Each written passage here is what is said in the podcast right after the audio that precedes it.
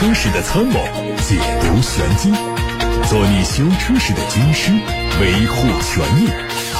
做你开车时的朋友，分享乐趣。调频九二七，傍晚六点半，董涛说车，只和车友在一起。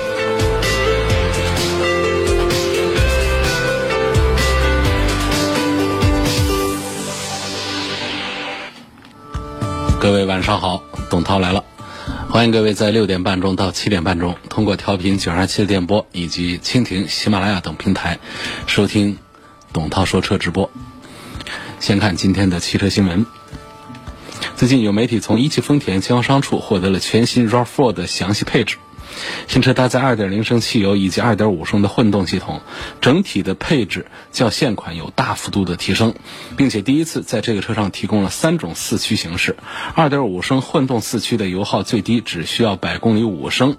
全新 RAV4 2.0升的入门版的配置很低，只有17寸的轮毂、4.2英寸的显示屏，还有驾驶席的手动六项调节，并且中控上没有大屏。而2.0升两驱中配的配置就非常有诚意，标配了。七英寸的液晶屏，驾驶席的电动调节，十点一英寸的大屏等等，LED 头灯组以及丰田的 TSS 二点零安全系统也出现在这个车型上。今年四月份，一汽大众发布了第一款轿跑 SUV 探岳酷配概念车，此前新车已经在天津工厂正式下线，有望年内上市销售。近日，有媒体获得了探岳酷配的专利图，外观上延续了概念车的设计。它的前脸和探岳的设计保持一致，六边形的进气格栅内部辅以蜂窝状的装饰，保险杠两侧配上了一字形的日间行车灯，车侧采用的是溜背的造型，线条相比普通车型更加的流畅。下方选用了双五辐式的铝铝合金轮毂，车尾的上方配有尺寸更大的扰流板，尾灯更加修长，同样使用全 LED 光源，下方的排气管。是隐藏式的布局。日前，凯迪拉克官方发布了旗下全新中型轿车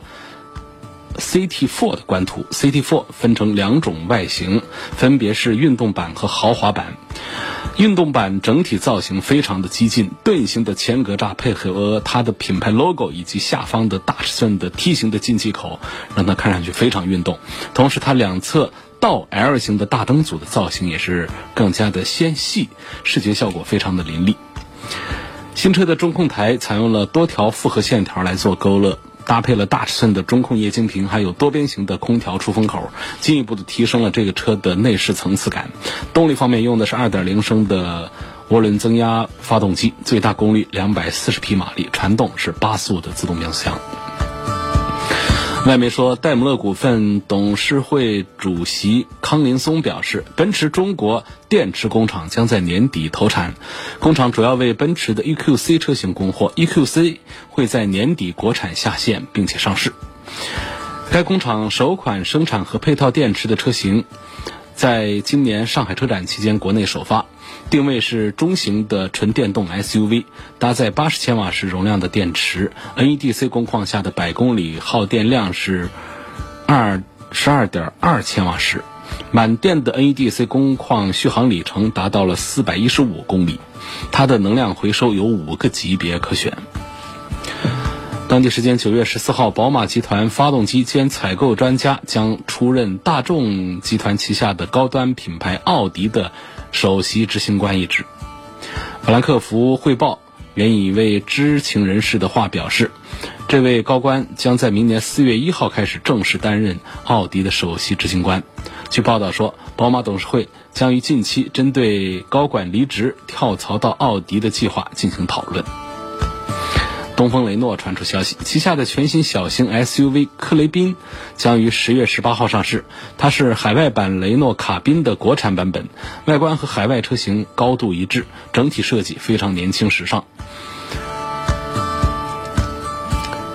比亚迪全新中型车的伪装路试照片在网上流传。新车未来上市之后，将会和吉利的博瑞 GE、传祺 GA6、红旗 H5 等车型展开竞争。根据此前报道，新车可能会命名叫做“汉”，汉字的汉。测试车目前还处在中期测试的形态，车架和部分车身组件是量产的状态，但前后灯组等细节还是临时部件，还不能代表最终的造型。从细节来看，它会采用和秦 Pro 相近的设计语言。与此同时，它的腰线从大灯外角引出，贯穿到后翼子板处，逐渐消失，转变成肌肉感非常强烈的隆起式的线条。还有吉利的消息。旗下的 MPV 车型佳际将会新增一款 1.8TD，售价为十一万九千八。在动力方面是第三代的 1.8TD 发动机，传动方面是第三代的六速手自一体。一汽大众捷达品牌的第二款车型 VA3 正式上市，四款车型的价格是六万五千八到九万两千八。入门版车型就配置了 ESP 电子稳定系统，还有上坡辅助、行人保护和胎压监测五项标配。北汽新能源官方传出消息，旗下的第一款纯电动中型轿车 EU7 会在九月十九号正式在京东线上开售。新车采用了北汽新能源最新家族设计语言，配备了最大功率为一百六十千瓦的永磁同步电机，它的 NEDC 续航里程为四百五十一公里。现在开始回答大家的问题，回答大家关于买车、选车、用车的提问。大家提问是通过热线电话、微信、微博发布。热线电话八六八六六六六六，微信是董涛说车微信公众号，微博是董涛说车同名微博。在微信、微博的后台留言，我都可以在直播间马上看到。今天首先要看到的是汪先生通过八六八六六六六六平台提出的问题，他希望从性价比方面对比一下宝马的五三零 LE 和。五三零 Li，那么带着一个字母 E 呢，就意味着它是一个混合动力的车型，啊，就是宝马五系的新能源。我觉得这一届的这一代的新能源五系还是很值得推荐的。那么上一代呢，不值得推荐，是因为上一代呢续航里程也短，占用了油箱的空间，油箱加不了多少油，还占用了后备箱的空间，让后备箱放不了多少行李。但是这一代的五系呢，把这几个问题都解决了，所以这一代的这个新能源呢，五系还是挺值得推荐的。但是说它的价格呢，相对于呃非混合动力的普通版本的来说呢，还是要贵一点啊。然后它的起售价呢，就到了五十万的样子，四十九万多，那就是五十万。高配的还要再贵个几万块钱。那么整车的这个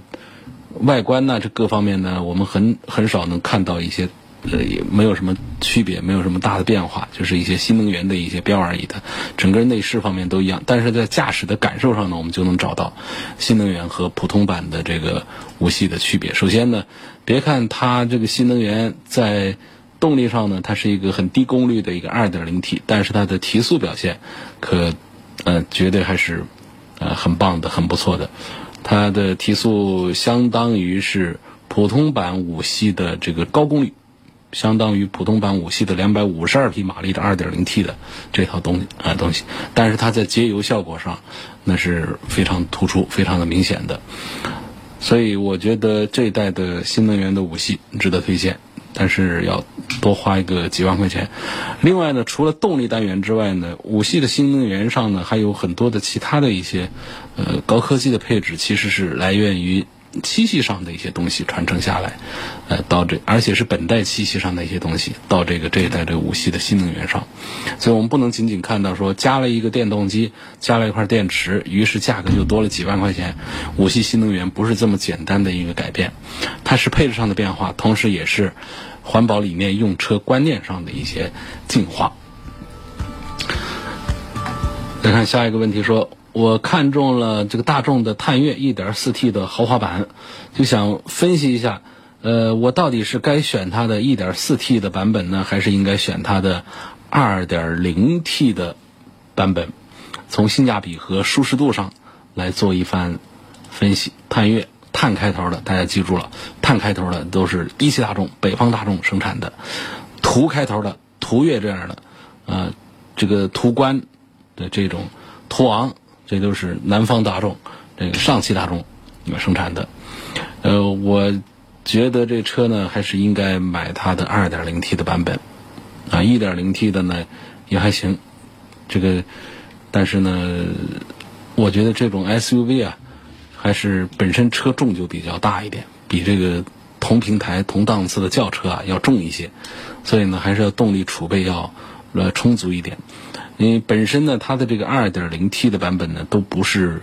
呃用的这个主销的都是它的一个低功率的，呃提速都不是说特别的呃猛烈的那种。那换到这个低功率的 1.4T 之后，在这个车上还是会显得有一点慢。然后我们再把这个两个舒适性放在一起来做对比，就是 1.4T 版本的舒适性，也就是入门乞丐版最低配的和 2.0T 的乞丐版舒适性放到一起来做对比的话，实际上价格只有一万多块钱的区别。那我觉得这可不是 1.4T 和 1.6T 的区别，也不是 1.4T 和 1.8T 的区别，是 1.4T 和 2.0T 的区别。那么这一万多块钱，我觉得就该花，值。下面看到的是来自董涛说车微信公众号的话题，有位网友说：“呃，雷凌的一九款和一八款，它们的区别大不大？”呃，这个丰田有两个 A 级轿车，一个是卡罗拉，一个是雷凌。实际上这两个车呢是一回事儿，但是呢，卡罗拉的名气比较大，所以卡罗拉的销量是要比雷凌要更好。所以说雷凌呢，它为了在市场上能够啊有比较好的销量呢，所以它就会在性价比上做的比卡罗拉的要高一点。所以这个名气差的，它就需要用性价比来补充嘛。它是卡罗拉的。正经的同胞兄弟，完全相同的三大件，啊，但是价格上要便宜一些。雷凌雷凌的上市时间呢，也是在整个丰田中国的这个统一的统筹下呢，它会它要比卡罗拉，不管是原生还是换代，它都要比卡罗拉要晚一些，所以就导致这个雷凌的名声在国内也没有卡罗拉那么的响亮。呃，雷凌的外观呢，它其实是比较运动化一些的，这也是它跟卡罗拉的很重要的这个区别。那么一九款的雷凌呢，相比老款雷凌的改变呢，呃，还是比较多的。但是呃，其实，在外观上的这种改变，我觉得完全都可以忽略。新款雷凌呢，是在外观上。显得是是似乎是有一些变化，像车头部位的变化，但是我觉得很难讲。老款就是显得很老气，新款就显得特别的这个新鲜时尚，倒不是就就是有变化，就是有一点为了变化而而改变的。那内饰的变化就比较大，像中控台，中控台新款的这个棱角啊，它就呃会比较分明，呃感觉就比较呃这个这个清爽，它比老款的要更加的简约。呃，实用就有了一些设计的感觉在里头，但这些外观内饰的这种变化都不重要，就是它在配置上，全新的雷凌呢，它在这个被动安全配置啊，包括它在这个动力和底盘上啊，这这，尤其是在底盘上，那底盘上它就是像后扭力梁，它就换成了多连杆的独立悬挂，这一点还是呃够这个厚道的。动力呢，还是一点二 T 跟这一点八升的混动。啊，这两套东西，然后呢，双擎呢是没有很大突破，但是相对很多竞品来说呢，仅仅这个这个换个壳就算是换代来说，我觉得这个一九款的雷雷凌啊，变化还是不算小啊，变化还是比较大的。也希望介绍一下四十五岁开的中大型的轿车，价格三十到四十万元。我觉得很奇怪的一个事儿呢，就是我们有一个北方的工厂生产的一个自主品牌的一款产品，实际上呢，不管是街上我们看不着，然然后是在这个车圈里面议论也是非常少，但是呢，我频繁会看到有网友在我这个平台上，就是刻意的在提问这个全新的这么一个自主品牌的一个车型。我对这款车并不了解，也没有试驾过，没有接触过，所以我没有办法来回答。嗯，不太理解，就是有的朋友反复问，嗯，不同账号的几个人都在问，回答不了啊。君威的普通版和 GS 版有什么区别？呃，我应该买它的什么配置？这个，呃，君威的这个配置设计呢，还是比较巧妙的。啊，别克的君威。就是它没有像有一些车型，它就是让你在选择的时候觉得，呃，特别的困难。我觉得这个君威的这个设计啊，让让人的选择还是相对讲比较的简单。首先呢，它的动力不多，这一点我就是有一些啊，它拿一个 1.4T，它调个两三个版本的这个这个功率，然后再拿个 2.0T，再调个几个版本的功率，是一下子把这个菜单拉的特别长，让人在选择的时候就比较障碍，比较困难。但是这个别克的君威呢，它一上来就直接给你啊，就来一个 1.5T，再来一个 2.0T。特别清爽，一目了然。我要节油的 1.5T，我要动力强的，那就是 2.0T。那么在 2.0T 里头呢，又分成了普通版本，就 28T 和这个 GS 28T。其实这 GS 呢，更多的是一种这个和运动相关的一些风格上的这个视觉上的一些东西要更多一些，倒不是说它和普通版的 28T 之间就有多大的这种本质上的。像这个高尔夫的 GTI 和普通版的高尔夫之间的这种调教上的多大的这种差异一样的，我觉得呃，像国六版本的这个 28T 就是 2.0T 的这个君威，现在这个价格确实定的还是比较便宜。呃，当然说相对于现在大众的几个车，还有这个本田、丰田、日产的几个车来说呢，别克的君威的销量呢还是有增长的，还是有提升的空间。所以说它的这个本身的定价体系，这次都是。一九款都是定的比较低，再加上终端还有个万把多一两万块钱的优惠，其实这个别克的君威也是很值得买的一个车。问宝马的叉三什么时候出插电混动的版本？呃，插电混动的版本是不是呃这比这个燃油版本的要更加的值得买？呃。这个倒不见得说一定要一一一定是这样的，就是啊，首先呢，这个叉三的插电混合呢，我觉得对于宝马来说是是是是是很简单的一件事情。它在五系上，它不就把这个这个版本都推出来了吗？但是呢，这个叉三上呢，它目前没有呃具体的一个规划，说这个叉三的什么时候把这个混合动力的推出来。从宝马的整体的发展思路上呢，它是希望多种。驱动方式并存，并且在未来相当长的一段时间，宝马都认可这么一个观念。所以它传统动力部分，它的插电混合，呃，它的这个轻动力，现在都在密集的部署当中。所以叉三现在我手上没有具体的时间表，说它什么时候上。有位网友在“董涛说车”的微信公众号的后台提问说：“我开个柴油版的 MPV 啊，它能不能走川藏线、青藏线？需要注意一些什么？”呃。青藏线、川藏线呢，都有加油站，但是呢，毕竟这个地方呢地广人稀啊，加油站的分布啊不会像我们其他地区那么的密集，所以说我不过不知道这是什什么排量的、什么型号的什么车，这个 MPV 啊，通常是不是大个儿的那种啊？它耗油量比较大，就是一箱油跑不了多远的，恐怕就要需要带油桶。你像这个川青藏线上呢，它有一些这个呃无人区。啊，几百公里可能就它就没有这个加油站。那么川藏线呢，基本上这个加油站的设计是要呃可能要密一些，而且都是以这个呃以这个中石油为主啊，多见中石油，所以也建议呢，就是跑进中石油的加油站去加油，呃，错过那些非中石油呃这样的这个这个这个加油站会好一些。有加油站的地方，基本上都会有这个汽油、有柴油，基本上都会零号柴油应该是有保证的。还有这这个这个呃，这更呃更低的这个耐寒能力的这个柴油也会有，嗯，但是要少一点。下一个问题问到说，流媒体后视镜是什么？是否值得安装？流媒体后视镜就是在我们的。有一些是原车装流媒体的后视镜，像这个最早是凯迪拉克的 CT 六上用，然后来还有这个像这个魏啊，长城旗下的一个品牌魏也是，呃，也也是在这个车内用了一个流媒体后视镜。然后现在其实，在网上啊就经常能找到卖的，就是绑带式的，绑在你现在的车内后视镜上的一块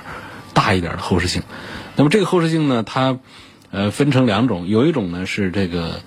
这个非得点亮了才用，否则的话呢，后面视线不清晰的；还有一种呢，就是你不点亮的时候，或者它黑屏、熄屏的时候呢，它本身就像一个普通的后视镜一样的，很光亮的，可以通透的看到后方的视野。我觉得这种要更好一点，毕竟这个插点烟器啊这种做法的话呢，它也有断电的时候。而如果说这个屏幕太黑的话呢，它可能就看不清楚后面。那么流媒体的后视镜的意思呢，就是在后备箱那儿，呃，有的是在牌照框上方装一个，有的是在车内的后挡风玻璃底下藏一个，呃，通过这个摄像头来捕捉后面的路面的画面，然后传送到这个司机前方的这个内后视镜上，呃，以这个。画面的形式来反映这个车后的一些情况，这个把它叫做流媒体的后视镜。呃，这个后视镜的优点呢，很突出的一有两点，一个是夜视的能力，就晚上我们的车内后视镜就有点瞎了，就得指望后面有灯光。呃，没有灯光啊，我们就就大概就得看不清楚。但是如果有灯光呢，实际上我们也判断不了后面的车是个什么车啊，呃，大车小车啊，什么速度啊，这各方面就是只只看见光过来。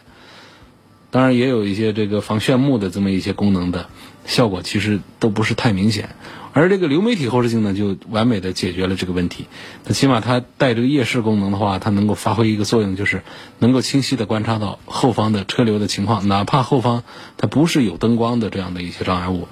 只要有一些弱光，啊，这个带夜视功能的摄像头，它都能够把它给呃捕捉进来。这这一点就是提高了我们夜晚的车后情况的这个。观察效果，还有一点呢，就是减少视觉的盲区，这也很重要。就是它会宽大一点，车内的这个流媒体的后视镜呢，镜面会宽大，画面会大。还有就是它后面摄像头呢，往往带个广角，所以它就会比我们普通的后视镜反射后车后情况的这个画面要角度要更大一些，呈现的视野更广一些，画面更加的直观一些，就。极大的减少了视觉的盲区，这是提升行车安全的一个一个一个保障手段。呃，但是这个流媒体后视镜其实也有它的缺陷，就是我刚才讲，如果断电的话，这一下子让别人让我们车内驾驶员要有一个切换的过程。然后就是如果脏污了，比方说车外挂这个后置摄像头的，那如果搞脏了的话就看不清楚，还加上奇变这样的一些问题。来看网友们在。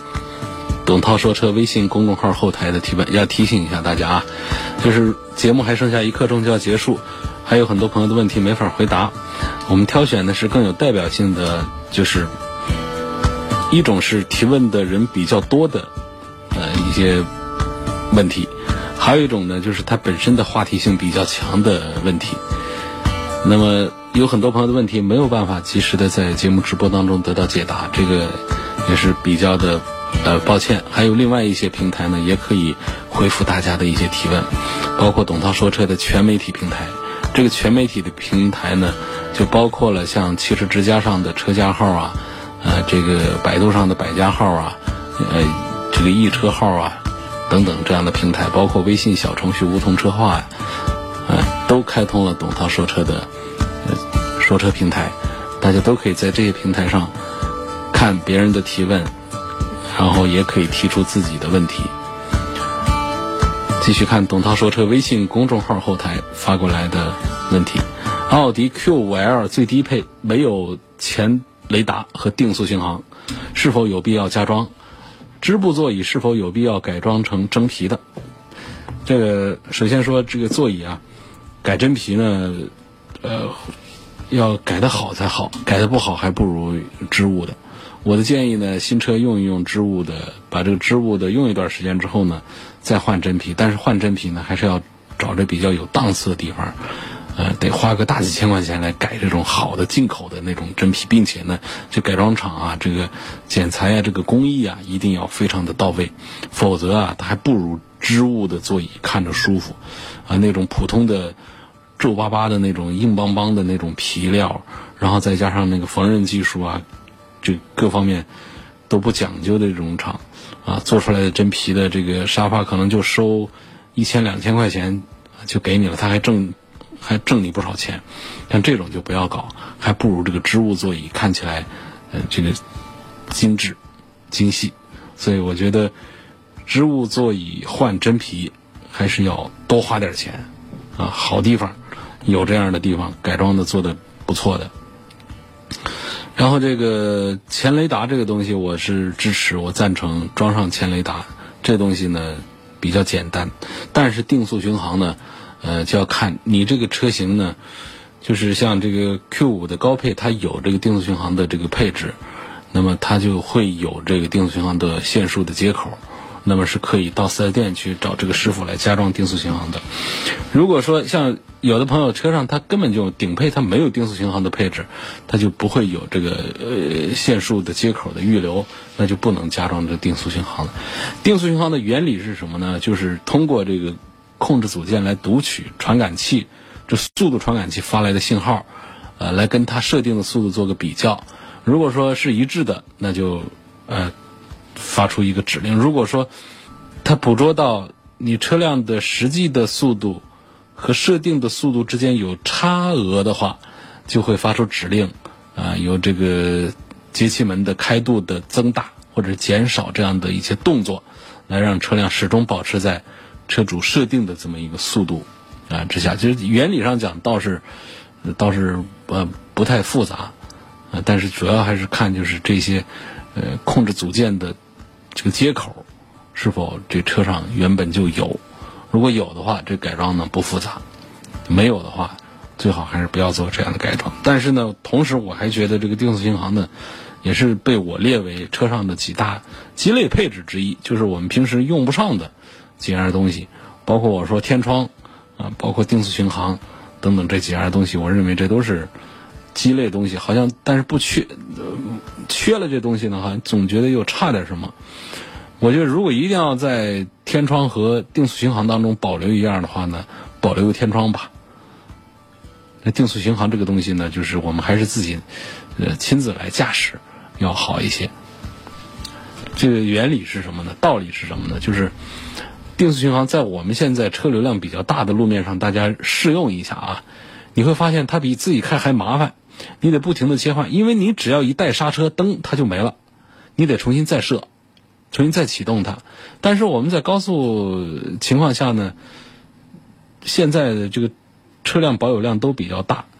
尤其是我们在节假日要出门的时候，这基本上这个定速巡航都是个废的，啊，不时的会有速度的变化，尤其是那种降速的变化，会不停的让你在那儿操作，你会马上就放弃用这东西。还有。就是一种路面上完全没有车，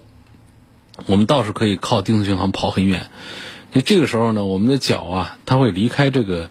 刹车踏板和油门踏板，它会搁在地上歇着。这时候呢，我们脚在遇到紧急情况去刹车、去找刹车踏板的时候，这个相对相对距离啊，它是多变的。它不像我们一直在油门踏板上这么一个相对距离是位置是固定的。那么我们的脚。在忙操作去找刹车踏板的时候，相对比较精准，路线比较短，所以呢，在一些紧急情况发生的时候呢，可能就那么，哪怕是零点五秒钟，可能就会出现截然不同的后果。这是我对定速巡航，就是我也多次的用定速巡航，用完之后我就觉得这玩意儿完全是一个不实用的、没必要的一东西。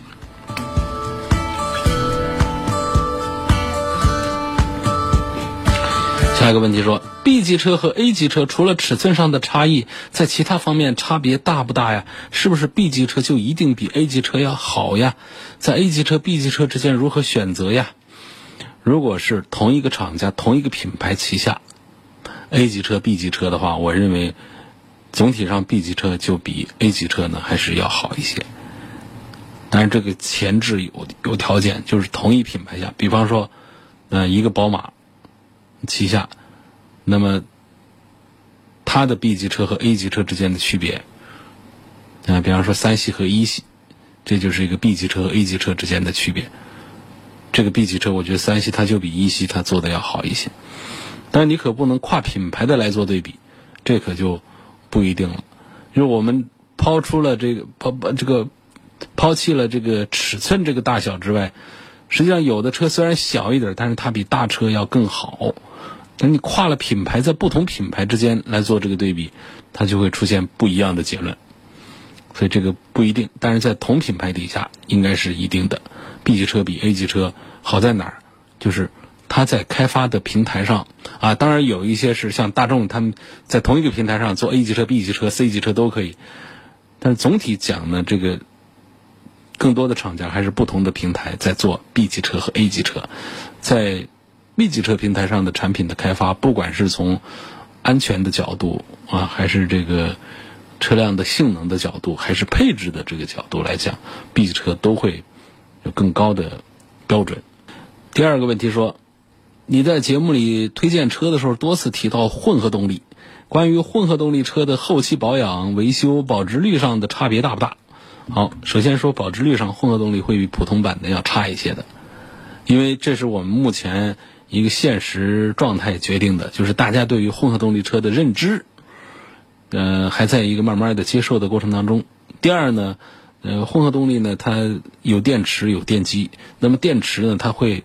有衰减，用的时间长了之后呢，它的这个电池的效能会降低一些，这也会影响了这个车的保值。所以就目前的市场来看的话呢，混合动力保值率是要比普通版的是要差一点的。然后在维修这个事儿上呢，包括保养这个事儿上呢，我觉得，呃，你就把它当做多了一套这个电动系统来就行了。我们的保养呢。主要就还是针对燃油部分来做保养，像换机油啊干什么的。因为电池和电机我们都不需要保养，基本上坏了就直接是修或者说是换的。啊，这这也是纯电动车为什么很多人喜欢，就是它在保养方面要省事儿一些。它除去它在三大件上基本是不用呃搞什么油水啊这种添加的，更多的是一种。